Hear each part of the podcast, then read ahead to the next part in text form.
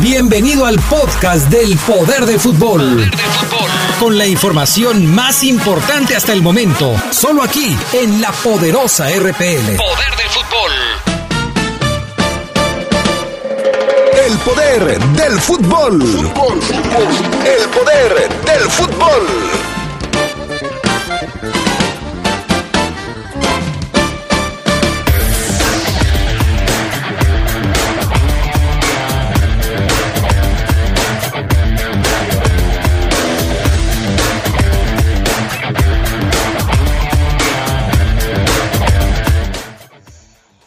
Killer sigue imparable. León volvió a golear y está en la cima de la Liga Electrónica. Esta tarde Gerardo Lugo nos prepara un programa especial en el reporte de la fiera recordando a Martín Peña y el título del 92. No se lo pierda. En temas del fútbol internacional, Vamos a platicar cómo va el asunto del coronavirus en diferentes ligas y su impacto. Y también vamos a platicar en el bloque de la Liga MX de cómo detuvo la Policía Federal a Elías Hernández, exjugador de la Fiera. Esto y mucho más tendremos esta tarde en el poder del fútbol a través de la poderosa.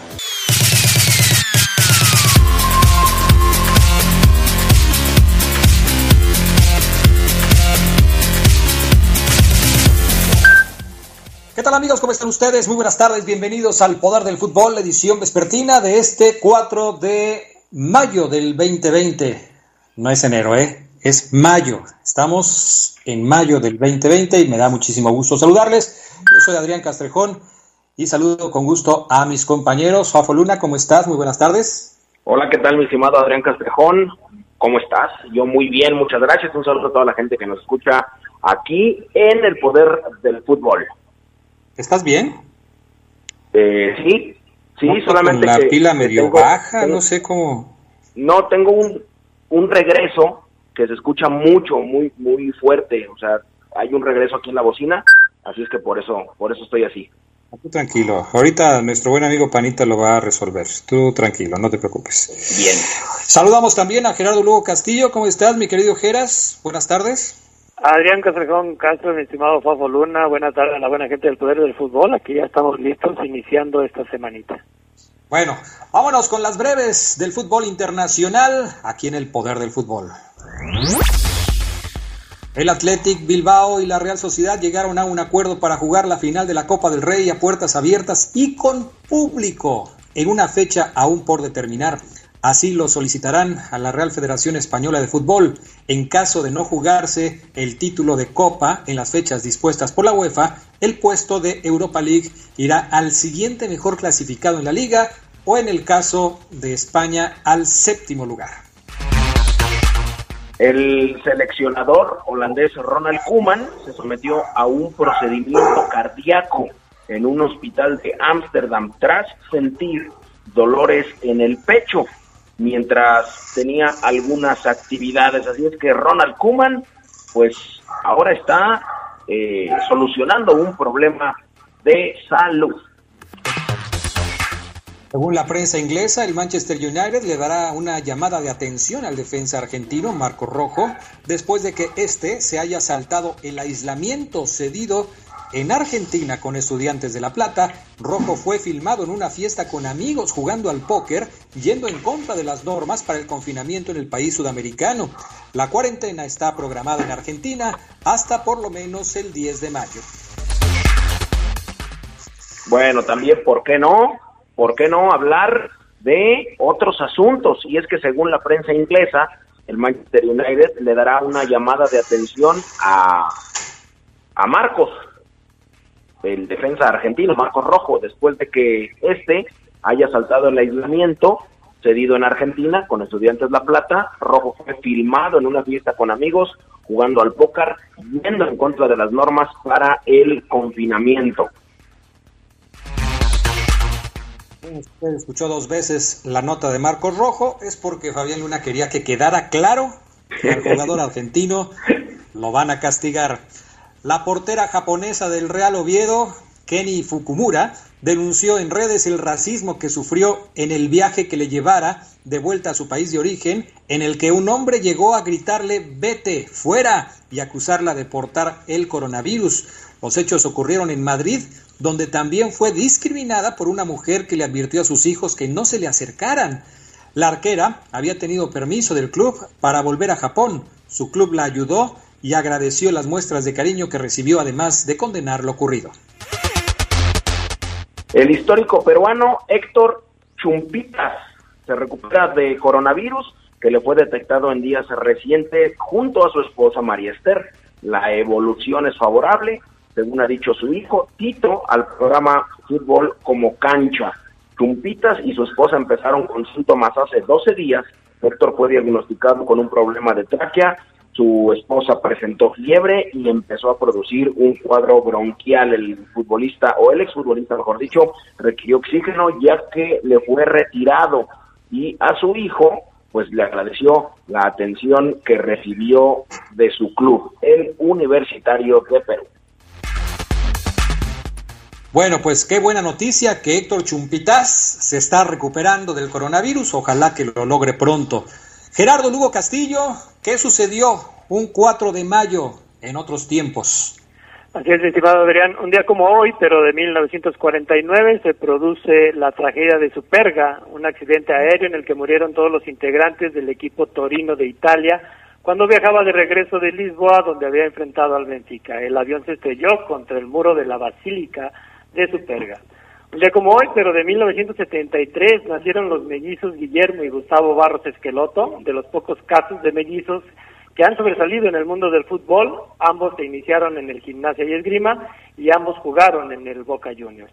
Un día como hoy, pero de 1986, se despide de su selección el Kaiser argentino Daniel Alberto Pasarela, quien como capitán levantó la copa en el Mundial de Argentina 78. Y un día como hoy, pero de 2007, fallece José Antonio Roca, futbolista que militó en el Asturias, Necaxa, Zacatepec y Atlante, y como entrenador dirigió a varios clubes de México y a la selección mexicana en el Mundial de Argentina 78. Muy bien, Gerardo Lugo Castillo, un adelanto de lo que vamos a escuchar más adelante en el poder del fútbol, pero en el bloque del reporte Esmeralda, que preparaste con el, el inolvidable, perdón, Martín Peña. Sí, claro, platicamos con el chavo Peña, que en aquel en aquellos años era conocido más como Peñita, mi estimado Adrián, y recordamos junto con él las vivencias que tuvo en aquella final de 1992 contra el Puebla. Así que eso es lo que vamos a tener, la charla con Peñita en el bloque del reporte Esmeralda.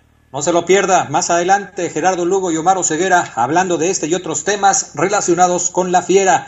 Gracias Gerardo Lugo, te escuchamos más tarde. Fabián Luna. Más adelante. Gracias, gracias Geras Lugo.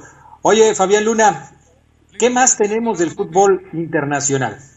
Fíjate, Adrián, que las lesiones pues están multiplicando en pues diferentes futbolistas alrededor de del mundo. Me vas a decir, Fabián Luna, ¿por qué te digo esto? Bueno, pues esta vuelta a los entrenamientos ha traído consigo sobre el regreso de las ligas europeas y el diario AS se ha encargado eh, de consultar a los psicólogos y psicólogas del deporte que trabajan en la élite para que arrojen algo de luz sobre lo que podría pasar en el tema físico de los jugadores. El riesgo de las lesiones, eh, habló Rafael Mateos, que es un investigador por ahí de, de psicología del deporte en la Universidad Autónoma de Madrid, y decía, las lesiones son un fenómeno muy complejo, pues son debidas a diferentes causas entre ellas el estrés, que puede aumentar la probabilidad de sufrirlas. De esta manera, si estos son sometidos a situaciones estresantes como un confinamiento prolongado, sumado a la incertidumbre sobre su futuro o la exposición a un posible contagio, contagio es altamente probable que aumenten el número. Así es que, bueno, según la FIFPRO, el Sindicato de Jugadores Internacional, dice que durante el confinamiento del 18% o el 18% de jugadoras y el 16% de los futbolistas profesionales han informado de situaciones de estrés y de ansiedad. Bueno, es otra de las consecuencias de el aislamiento. Hay temor entre los jugadores sobre las posibles consecuencias de este parón que desde luego les va a afectar porque no es lo mismo estarse preparando en casa que hacerlo con todo lo que se tiene que hacer en una cancha de entrenamiento. Oye, a propósito de todo esto, el Colonia, equipo de Alemania, llamó la atención a su volante belga Brigger Berstrat por una entrevista en la que criticó al club por la manera como lidió con tres casos positivos de coronavirus. El club de la Bundesliga señaló que Berstrat describió de forma inadecuada el protocolo de seguridad del Colonia en la entrevista con BTM, un canal de televisión belga. Colonia afirmó que cumple con las medidas recomendadas por los médicos de la liga y que todos los jugadores serán sometidos a pruebas antes de retomar los entrenamientos. Verstrate dijo el sábado a esta cadena que dos jugadores y un fisioterapeuta dieron positivo al COVID-19 y que no podía concentrarse en el fútbol, considerando que su novia sería una paciente de alto riesgo debido a una condición cardíaca. Bueno, pues ahí también la llamada de atención el jugador está preocupado, no solamente por él, sino también por su pareja, y desde luego que esto no le gustó a la directiva de su equipo, que pidió que no ande haciendo esas declaraciones. ¿Qué más, pues mi estimado Y aparte, y aparte, Adrián, bueno, Alemania es un, es un país en el que los procedimientos clínicos eh, son muy avanzados, entonces de ahí viene que, que, que no le haya, que no le haya eh, gustado al club, pues esta, esta crítica. Pero bueno, hay asuntos también con Raúl Jiménez, mi estimado Adrián Castrejón, porque a ti te gustaría verlo en, en, un equipo grande, en un equipo eh, de Europa que pelee por la Champions League, un Real Madrid, un Barcelona. Yo creo que tiene todos los elementos y además Creo que para él sería un gran reto. Lo hemos visto hacer muy bien las cosas con equipos que no son tan famosos, que no son grandes. Y ahora la gente se pregunta si puede hacerlo bien en un equipo importante. Yo sí quisiera verlo en un equipo importante. ¿Tú? Fíjate, a mí también, a mí también me encanta. Yo desde que lo vi jugar el primer partido con América, supe que él la iba a romper. Un, un mexicano talentoso, técnico, rápido, eh, con un físico eh, muy interesante para jugar al fútbol y bueno, él reconoce que, que es muy complicado negarse al interés de algún equipo grande. Eh, hoy figura con el Wolverhampton ahí en la Liga Premier de Inglaterra y pues es un elemento que, le, que les gusta mucho a, a, un montón de equipos. Y él dice textual, Raúl, si me dices que mañana llega una oferta del Real Madrid o del Barcelona, obvio que no dejas pasar la oportunidad. Pero si me quedo aquí en Wolves, estoy peleando por calificar a la Champions, cosas importantes, pelear por el título parece difícil todavía, pero estamos en octavos de final de la Europa League. Creo que al venir aquí tomé una decisión correcta y no me arrepiento. Así es que bueno, en las últimas semanas ha trascendido eh, pues que Zinedine Zidane estaría interesado en, en trabajar con el, con el mexicano. El Arsenal, dicen que el Manchester, dicen que el Tottenham también están eh, pues pendientes a lo que hace el mexicano y él, y él concluye con que tiene las puertas abiertas para todo. Obviamente, ¿qué es todo? Es un proyecto interesante, es un proyecto en el que gane más dinero y es un proyecto que a él lo emociona. Dicen algunos que lo del Real Madrid no es cierto, que es un ardid de su representante que lo anda tratando de promover y que por eso lo ponen en el Real Madrid. Pero bueno, habrá que ver porque en este tipo de cosas, tú lo sabes, Fabián Luna, hay muchos rumores, hay muchas cosas que se dicen y no son, pero el tiempo pone a cada quien en su lugar. Si te parece, mi estimado Fafo, vamos a ir a pausa. Hay pregunta en redes sociales, gracias a Carlos Contreras, que participa en la producción de este programa. Hoy no está al aire, pero está participando en la producción del programa. Y tenemos pregunta. Cheque en Twitter y Facebook del Poder del Fútbol. ¿Será que el rebaño pueda detener a Nick Killer? De esto platicamos un poco más adelante aquí en el programa. Pausa y volvemos.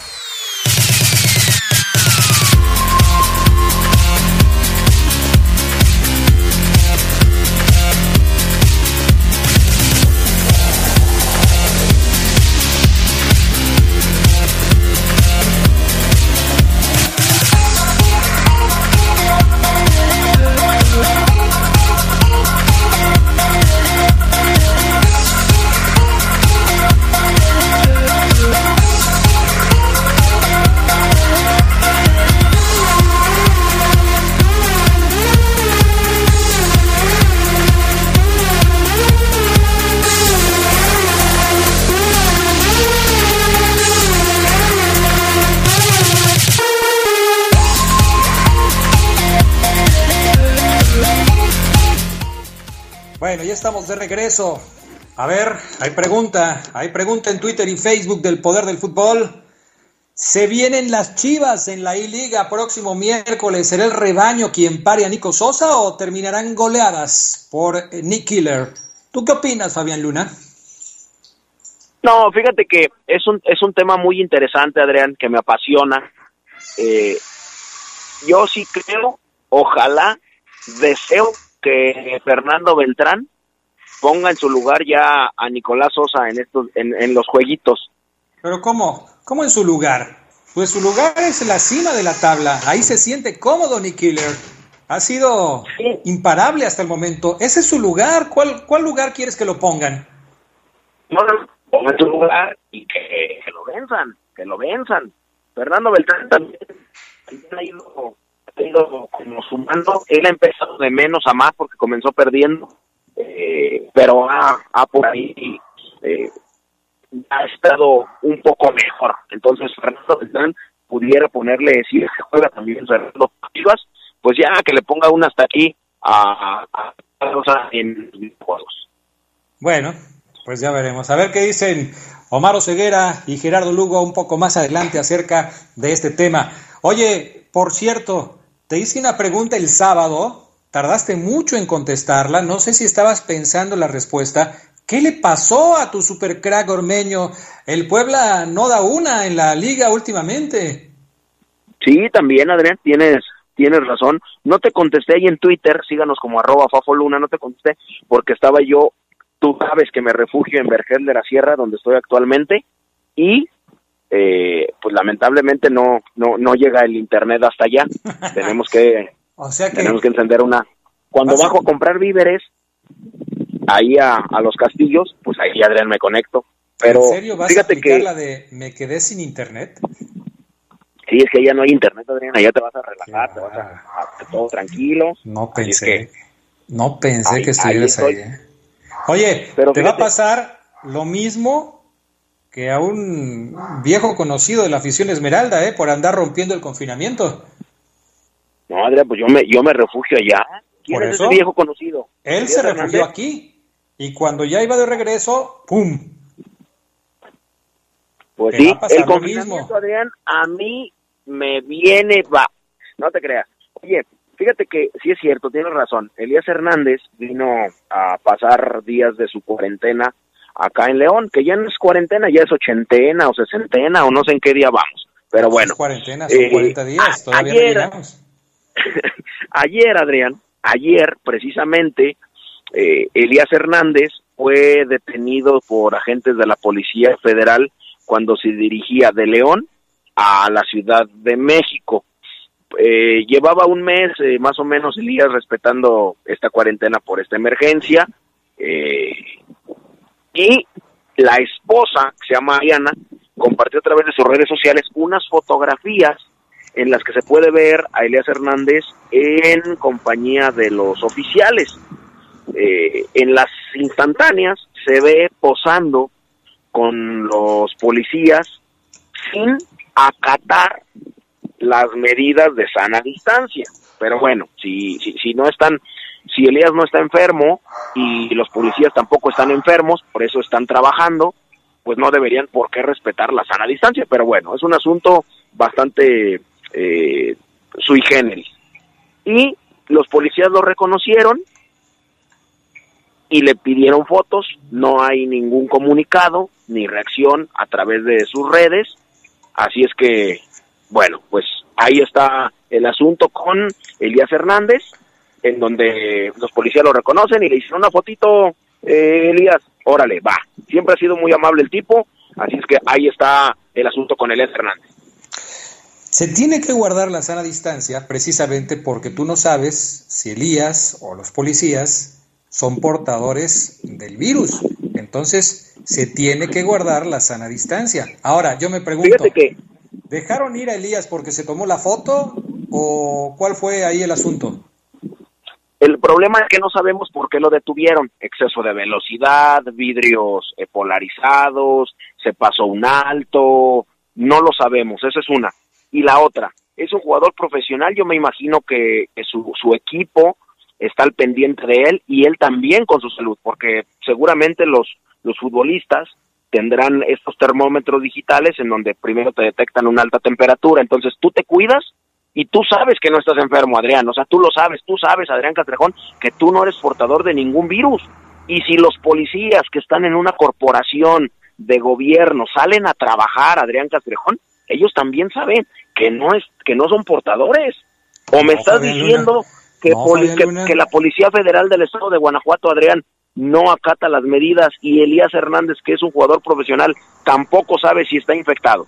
Tú no puedes saber si estás infectado. Puede ser que no tengas los síntomas, pero puedes estar infectado. Por eso hay que guardar las medidas de sana distancia y confinamiento. Pero ya no te metas en esos ¿eh? asuntos, Fabián Luna. Ya no te metas en esos asuntos. Pues Buen tema, es interesante, Adrián. Ya están ahí, ya están ahí las disposiciones, hay que acatarlas, hay que acatarlas. Te digo que es, te, digo que es interesante, es interesante el tema. Sí, bueno, no deja de ser un tema polémico, pero aquí es, ¿tú crees que Elías Hernández, ya cuando se fueron rumbo a la Ciudad de México, le dijo a su mujer, no me ayudes, comadre, ¿cómo subes eso a tu Instagram? Sabes que Fabián Luna va a estar hablando mañana del tema y me va a estar destrozando. No, pues no, yo no, yo no lo destrocé, yo no lo, lo destrocé, Adrián. Acá el que lo destrozó fuiste tú, diciendo que no sabes si Elías Hernández, mañana van a cabecear tu nota, Elías Hernández podría estar infectado de COVID-19. Cualquiera podría estarlo. Cualquiera que ande en la calle podría estarlo. Él y cualquiera. Adrián, si no me mataron los, tacos a los que fui. Bueno, Tú eres, porque tú eres un superhéroe, Fabián Luna. Tú eres un superhéroe, no todos. Tú eres como la sana distancia esa que sacaron en una fotografía en Metepec o no sé dónde. Más o menos. Debe ser el nombre de la sana distancia. ¿Sabes qué le faltó a Elías Hernández, Adrián? Su sana discreción. ¿A su mujer? A su mujer. Fue la que subió la foto, ¿no? Sí, sí, sí, sí, sí. Eh, fue la chismosilla por ahí. Oye, otra cosa, antes de que se nos acabe el tiempo, ¿ya viste la nota de cómo han perdido valor los jugadores por esta pandemia del coronavirus? Entre el 10 y el 20% de su valor han perdido eh, los diferentes jugadores de las ligas, tanto en México como, en el mundo. O sea, gente como Cristiano Ronaldo, Lionel Messi, eh, Pogba, en México como el propio JJ Macías, eh, mexicanos que están en la Liga de los Estados Unidos como el Chicharito, como Carlos Vela, todos se han depreciado de manera importante. ¿eh? Sí, sí, sí, bastante la, la inactividad ha hecho que, sus precios eh, bajen o sus costos. obviamente pues es, es, es un asunto en donde la persona o el trabajador o, o, si lo ves tú, Adrián, como mercancía, si no la estás moviendo como el negocio que es, o sea, el jugador es mercancía como el negocio que es, pues si no la estás moviendo, si no está siendo eh, efectivo o es un o, no está siendo activo, porque hoy hoy no son activos, pues bajan. Caray, bueno, pues este asunto habrá que ver cómo termina cuando ya el fútbol se reactive y las negociaciones otra vez estén a todo lo que da. Fabián Luna, ¿algo más que agregar? No, nada más, Adrián. Quédese usted, eh, que nos está escuchando, con la mejor próxima media hora, porque de verdad que va a estar, uff, uff, pero no sabes, tremendo, Adrián. Como ya te saqué de ahí, ¿verdad? Ahora les está echando porras ahí a Lugo y a, y a Oseguera. No, te agradezco, Adrián, te agradezco. ya tenía que estar yo en la media hora importante del programa. Ay, bendito sea Dios. Gracias, Fabián Luna. Gracias, Adrián. Buena tarde y un abrazo para todos. Gracias también a Panita en los controles de la cabina máster y en, y en los enlaces. Después de la pausa se quedan con Omar Ceguera y Gerardo Lugo en el reporte Esmeralda del Poder del Fútbol. Gracias, buenas tardes.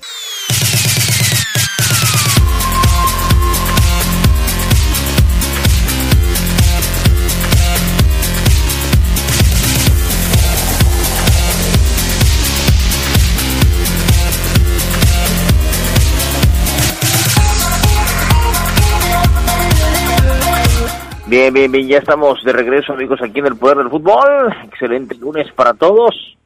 Saludo con gusto a mi compañero y amigo Gerardo Lugo en otra línea telefónica. ¿Cómo estás, Geras? Mi estimado Omar Ceguera, buena tarde, buena tarde otra vez a la, buena gente del, fútbol. Pues aquí ya iniciando la semana y con muy buenas noticias para los que siguen la I-Liga al cuadro Esmeralda, ¿no?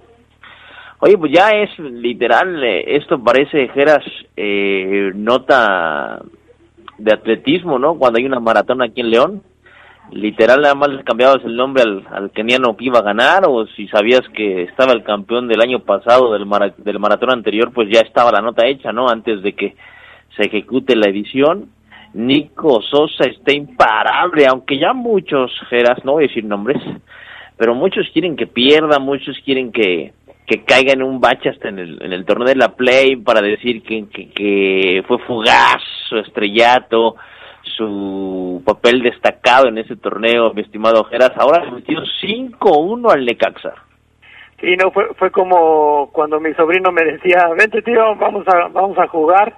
Pues no, la, la verdad es que me iba como en feria, ¿no? Y yo creo que lo que está mostrando Nico Sosa en, en este torneo virtual, pues sí eh, va, va, por encima de, de, al menos hasta los que ha enfrentado, aunque ya en otros equipos también se logran destacar, ¿no? Sobre todo los chavos, los jugadores que no tienen mucha actividad en cancha, pero que, que sí son buenos para, para esta cuestión de los juegos virtuales, así que pues Nico, Nico ahí va, yo sé que no quieres decir nombres, aunque creo que ya nos, nos dijeron, y él mismo lo dijo. Quién, pero creo que Nico está, está, haciendo esto bien.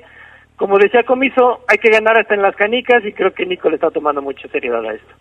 11 goles en los últimos dos partidos que ha jugado el uruguayo, Geras, la verdad, impresionante.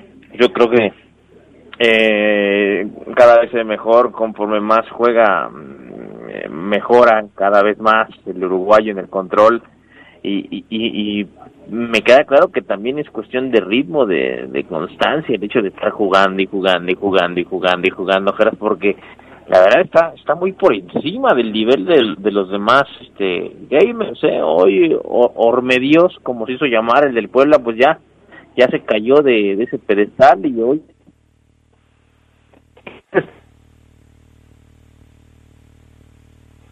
¿Me sigues, Omar?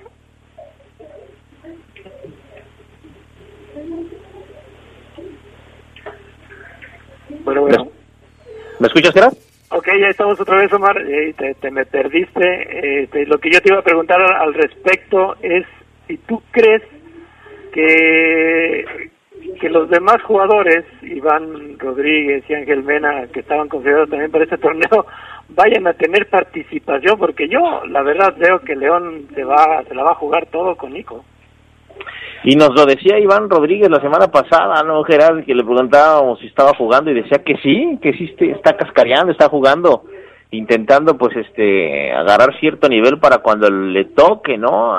Sé que Mena también es muy fan de estos videojuegos, tú puedes checar que él sube constantemente historias a sus redes sociales, pues inclusive jugando eh, en internet con compañeros hasta en su país, creo, y parece que sí es muy bueno. Yo creo que están listos, eh, listos, Geras, pero fíjate, yo no sé el hecho de que evidentemente te acompañe una cámara a un lado, allá estás en, estés en transmisión a nivel nacional, te genere otra, otra cierta presión. ¿Tú crees que exista la presión, Geras? Es decir, que un gamer juegue de cierta forma sin cámara y con la cámara haya una cierta presión que lo haga modificar. ¿Crees que esto también esté siendo un factor? Fíjate que yo sí lo que noto es que algunos jugadores pues se han apasionado no en, esta en esta cuestión. Ya viste que hasta Nahuel Guzmán malas palabras ha, ha, dicho. Yo creo que sí es diferente la conducta que deben de tener cuando no no los están eh, grabando o transmitiendo a través de una cámara no ya yo creo que en esto ya Nico Sosa mostró eh, que tiene esos nervios de acero sobre todo cuando iba perdiendo y que logró salvar aquel empate, que, que, que sí ha de ser diferente, ¿no? Sabemos bien cómo, se mueven todas las palabras que uno dice cuando está jugando así, y yo creo que Nico ha mantenido esa serenidad ante las cámaras. Y es que bien lo dices, eh, Geras. Yo, por ejemplo, cuando jugaba, sí era un tipo que, que, me volvía loco, me aventaba, me paraba del sillón y aventaba cosas, casi casi aventaba el control cuando me hacían un gol o fallaba uno, insultaba al monito que fallaba, de todo decía yo, y como he visto algunos, como tú bien lo acabas de comentar, y Nico Sosa tiene una personalidad que era de mete gol y tranquilo, no, no, no, no, no se vuelve loco, como que está 100% metido en lo que está haciendo, ¿no? Está 100% concentrado el uruguayo Gerardo Lugo en, su juego, que mete uno, mete dos, mete tres goles y, no hace ningún aspaviento, no hace nada distinto, ¿eh? O sea, hasta eso Nico tiene una personalidad que yo no sé si sea, o quizás, corrijo, sea la correcta para un tipo que, que se está tomando muy en serio este torneo.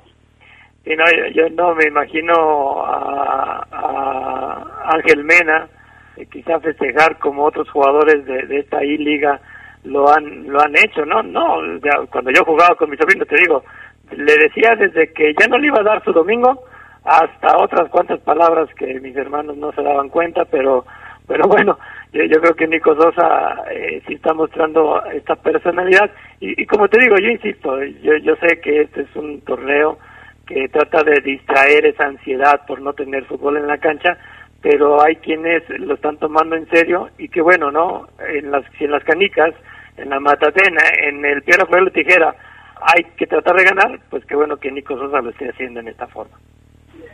¿Te acuerdas quién, qué equipo fue el de, eh, el León con Sí, se, te está cortando Omar, pero si preguntas cuál cuál equipo fue el que le cortó aquella racha impresionante de, de, triunfos, pues lógicamente recordamos que fueron las Chivas, equipo al que va a enfrentar ahora Nico Sosa y que esperemos que, que, siga esa racha para que siga punteando en, esta línea. No sé si ya tengamos ahí otra vez a Omar Oseguera, mi estimado pana. Ok, se está marcando.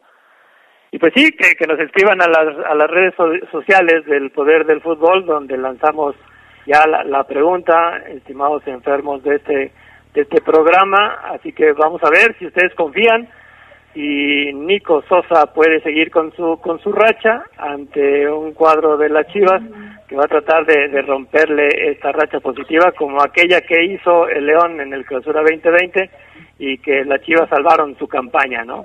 Sí, así es, mi estimado Jera, ya estamos aquí de regreso. Bien lo comentas, por eso te era la pregunta, porque es Chivas el siguiente equipo al que se enfrentará Nick Killer.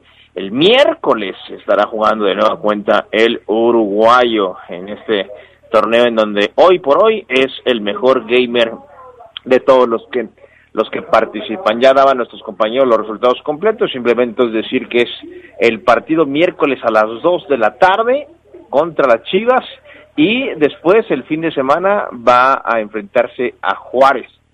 Son los eh, próximos adversarios de Nico Sosa y los Esmeraldas de León. Bueno, hablando un poquito de otros temas, amigos del Poder del Fútbol, mi compañero Gerardo Lugo Geras, tuviste una charla muy interesante, muy rica, siempre platicar con este personaje es la verdad muy rico, muy... Eh, hay, eh, hay muchas anécdotas, es muy trascendental siempre platicar con con jugadores, exjugadores que además fueron campeones y que se convirtieron en ídolos. Mi estimado Gerardo Lugo, platicaste con el buen Peñita, el chavo Peña, Martín Peña, ídolo, ídolo de muchísimos y eh, crush, como hoy le llaman, de varias señoras de, de esa generación, ¿eh? porque era, era, era Carol, era, era perseguido por las féminas, Gerardo Lugo. Y no, no, se diga en, toda esa zona de San Juan Bosco, Chapalita, este Bellavista, donde donde el Chavo Peña rompía rostro, ¿no? De, decirte Omar que, que Martín Peña, pues bueno, es, es muy querido en, en, en mi familia, dado que fue parte de aquel equipo del Curtidores de tercera división que dirigía mi, mi papá, José Luis el Gato Lugo, y también estaba ahí mi hermano Huicho eh, estaban en, ese equipo que ascendieron de la tercera a la segunda división y que por eso Martín es, muy querido ahí en, la familia. Y dado esa, esa confianza eh, y que lógicamente sabemos que, que Martín a ti te ha tocado entrevistarlo, es una excelentísima persona, pues bueno, accedió para el poder del fútbol platicar y recordar sobre aquella final que jugó el León en la temporada 91-92, que recordamos Martín fue pues la pieza fundamental para el ascenso que tuvo el León después de tres años de estar en la, en la segunda división y que se quedó en, en, el equipo, ¿no? Y me comentaba que, que cuando estaban formando ya el cuadro para la primera división y que lógicamente Víctor Manuel Bucetich iba, iba a traer refuerzos, pues que le dijo, a ver, chavo Martín, o, juegas como volante por la derecha o, no juegas, porque sabemos y recordamos que, que, Martín jugaba como centro delantero, en aquel equipo de la segunda división y decidió, decidió rifársela como parte de una línea media que seguro la recuerdas Omar, estaba formada por Martín, por Tita, por Marquiños, este, una, una muy buena y por Alberto Coyote, ¿no? Una muy buena cancha, una muy buena media cancha y que en, ese partido de la final pues llega León después de, de vencer a Pumas y Cruz Azul y le preguntamos a Martín, le preguntamos a Martín que cómo se sentía después de aquel primer partido contra Puebla que quedó empatado y que, pasó por agua y, y, que, y que dejó la puerta abierta, la mesa puesta para un León que se coronaría días más adelante. Así que le preguntamos eso a Martín, mi estimado Pana, el audio número uno. Bueno, muy, la verdad muy satisfechos porque sabíamos que en nuestra cancha eh, éramos muy fuertes y con el 0 a 0 eh, sabíamos que podíamos liquidar el juego allá en, en León, entonces la verdad quedamos muy contentos, muy, muy, muy satisfechos por el marcador. Fue un partido muy difícil, eh, de hecho hubo lluvia, entonces eso complicó un poco el partido, pero al final el, el resultado nos benefició y la verdad estábamos muy, muy confiados porque sabíamos, como te repito, el, ahí en León éramos muy fuertes. Ahí está este primer audio, Geras, del buen Martín Peña, que, como bien dice, ellos sabían, Geras, que en León iban a tener ese extra, ese nivel extra y, y, y, pues simplemente era confirmarlo, ¿no? Con el partido de vuelta después de después de ese, ese juego de ida. ¿Cuántos años tenía Omar en el 92 cuando el León se coronó? No, tenía yo siete años, mi estimado Gerardo Lugo. Y recuerdas esa, ese, ese partido seguramente, ¿no? Me acuerdo ligeramente, ahorita que estabas comentando, lo estaba haciendo, viajando, poniendo a mi hámster a pegarle con todo. Y, y tengo imágenes, destellos, mi estimado Gerardo Lugo. Yo me empiezo a acordar muy bien, muy, muy bien desde el 94, el Mundial. Desde ahí para adelante tengo muy buenos este detalles, pero sí antes me cuesta un poquito, ¿eh? Sí, no, pues te, te comento que era, eh, y los, los, los radioescuchas del Poder del Fútbol seguramente recordarán que aquel domingo en que regresó el León para jugar el partido de vuelta era, era una fiesta, ¿no? Se sentía, se sentía la verdad, eh, eh, ese, esos momentos de finales que ya hemos vivido en otra ocasión, pero siendo domingo al mediodía, la verdad que era muy, muy diferente. No sé si estés de acuerdo que vayamos al corte y seguimos con esta charla con Martín. Claro. Sí, vamos a la pausa, amigos, eh, aquí en el poder del fútbol. Regresamos. Mi estimado pana, te voy a colgar y me marcas al 710, hermano, y seguimos en contacto. Pausa, volvemos.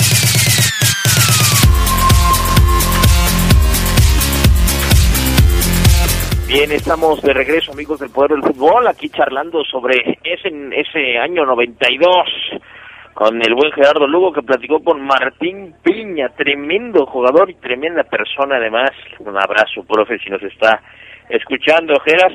Porque qué más te dijo de caray de este viaje al pasado con esa ese partido, esa serie que evidentemente está en la historia de este equipo. Tú sabes, Omar, que los momentos importantes para todo equipo antes de saltar a una final eh, es esa parte donde el director técnico los motiva ya no tanto dar las indicaciones, sino es, esa charla motivacional que te hace dar el extra en, una final. Así que le preguntamos a, Martín ¿qué, recordaba sobre lo que les dijo Víctor Manuel Bucetich cuando dio la alineación en el, vestidor, con la confirmó y que se dio cuenta que efectivamente Martín Peña iba a jugar esa final. Eh, bueno, Buce eh, nos comentaba que era una gran, una gran oportunidad para, para trascender hacer historia aquí con, con León después de una etapa difícil. Eh, la verdad es que, era una gran oportunidad para, para nuestras carreras, entonces nosotros sabíamos eso. que siendo campeón eh, la proyección que podíamos tener era grande, ya sea en tu club o en, otro lado, eh, y la satisfacción ¿no? de, de, ser campeón. Entonces, la verdad, dijo Bucetis que era una gran oportunidad y que teníamos que aprovecharla porque pocas veces eh, podíamos jugar una final y que la teníamos en, la mano, que la aprovecháramos. Y sí, sí, sí, sí, que la aprovecharan, creas, porque iba a ser única, ¿no? Estar ahí es un momento único, eh, quizás para muchos se repite, pero ese mensaje fue contundente, Geras.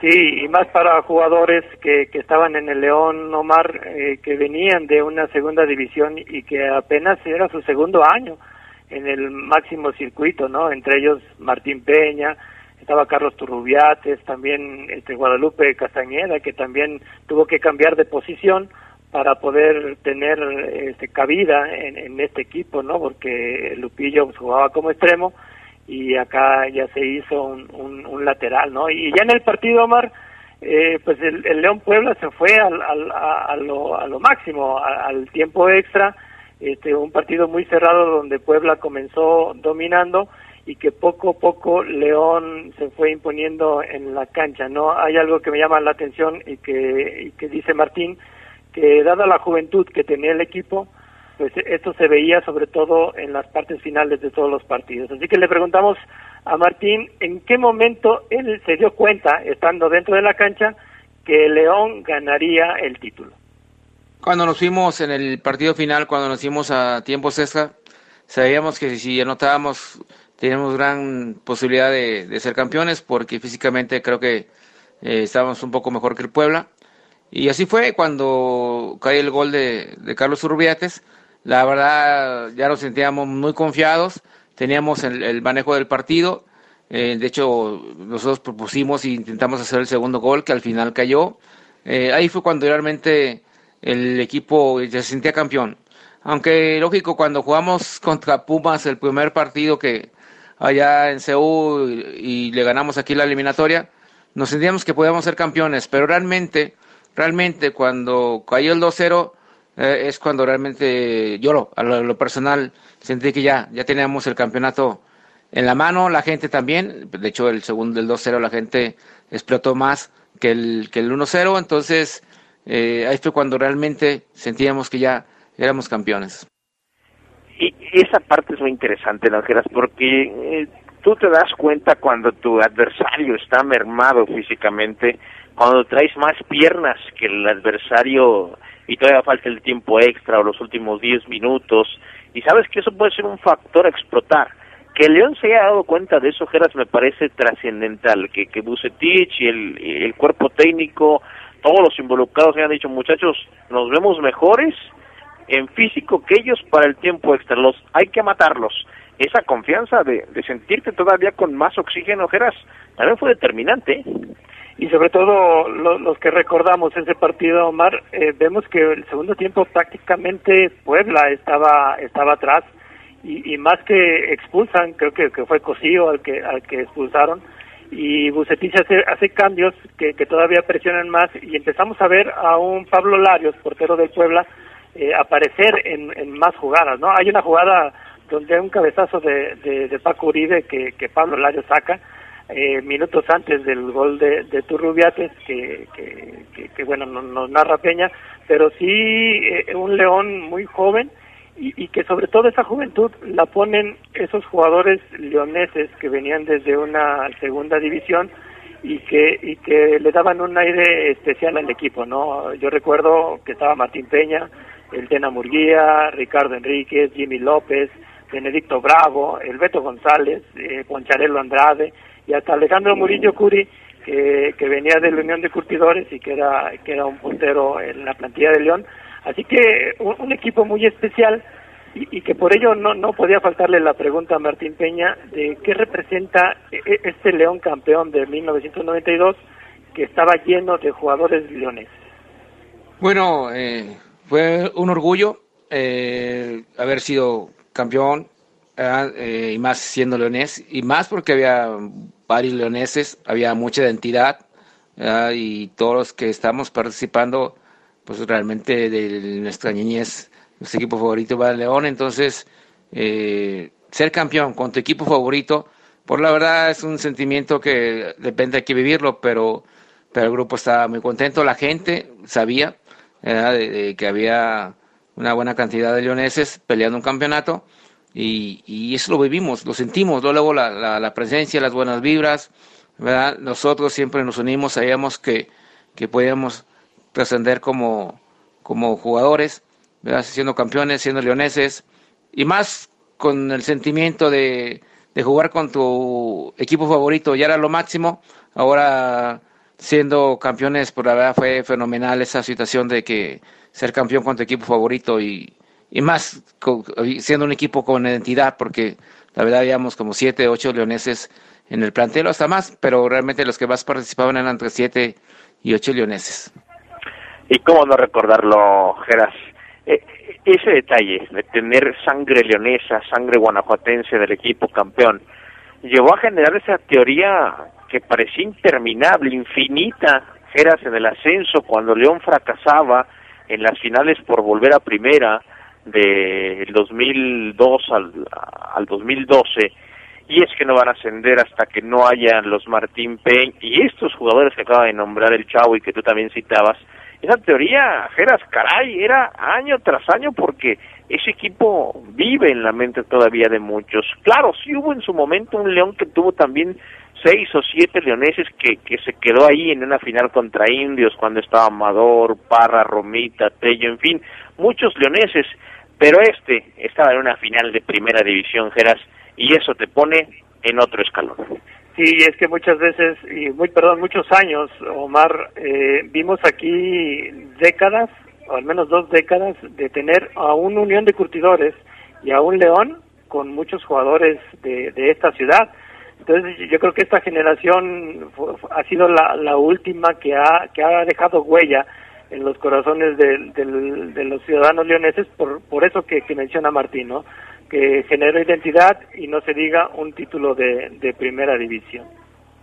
Totalmente de acuerdo contigo. Gran recuerdo, gran charla con el chavo Martín Peña. Eh, eh, muy rico para, para toda la gente que escucha por el fútbol, que seguramente viajaron a, a esa temporada. Por ejemplo, Geras nos escribe aquí mucha gente diciendo, Omar Geras, recuerdo perfecto ese partido o ese día. Mario Flores dice, por ejemplo, yo recuerdo desde que ascendió, mi papá me llevó a los Juegos de Liguilla y el que más recuerdo es contra Tepic y de la final el de Liga contra Puebla, claro que lo recuerdo, tenía 11 años y al terminar el partido nos salimos a festejar desde el Parque Hidalgo hasta Malecón, dice Mario Flores, un abrazo escuchándonos con su hijo, que su hijo es fan del Cerveza Refrescos, pero que la gente viaja al pasado, esto, esto, esta generación que hoy tiene nuestra edad, que en ese entonces tenía 10, 11, 15, 6, 7 años, ese título del 92 lo recuerdan, pero como si hubiera sido ayer. Y es que yo, yo creo que fue este, este bicampeonato que vivimos hace hace unos años eh, fue prácticamente la misma película, ¿no? Un equipo León que ascendió después de sufrir eh, bastante, porque ahora que, que, recuerda esos partidos de liguilla, este Mario Flores este, en segunda división, Omar, hubo un año en que la gente dejó de ir al estadio en una segunda división que, que sí que quedó desolado el estadio y que a, muchos jugadores de este equipo campeón en el máximo circuito que militaron en la segunda división lograron que la afición regresara, sobre todo en esa temporada 89-90 que se logra el ascenso y, y, que después, dos años después, dos temporadas después, pues logran llegar a, a la cúspide del, del máximo fútbol de nuestro país. Dice, por ejemplo, el Chicorro, dice, yo recuerdo ese partido en la Puerta 5 y después el festejo como nunca en el Boulevard Campestre.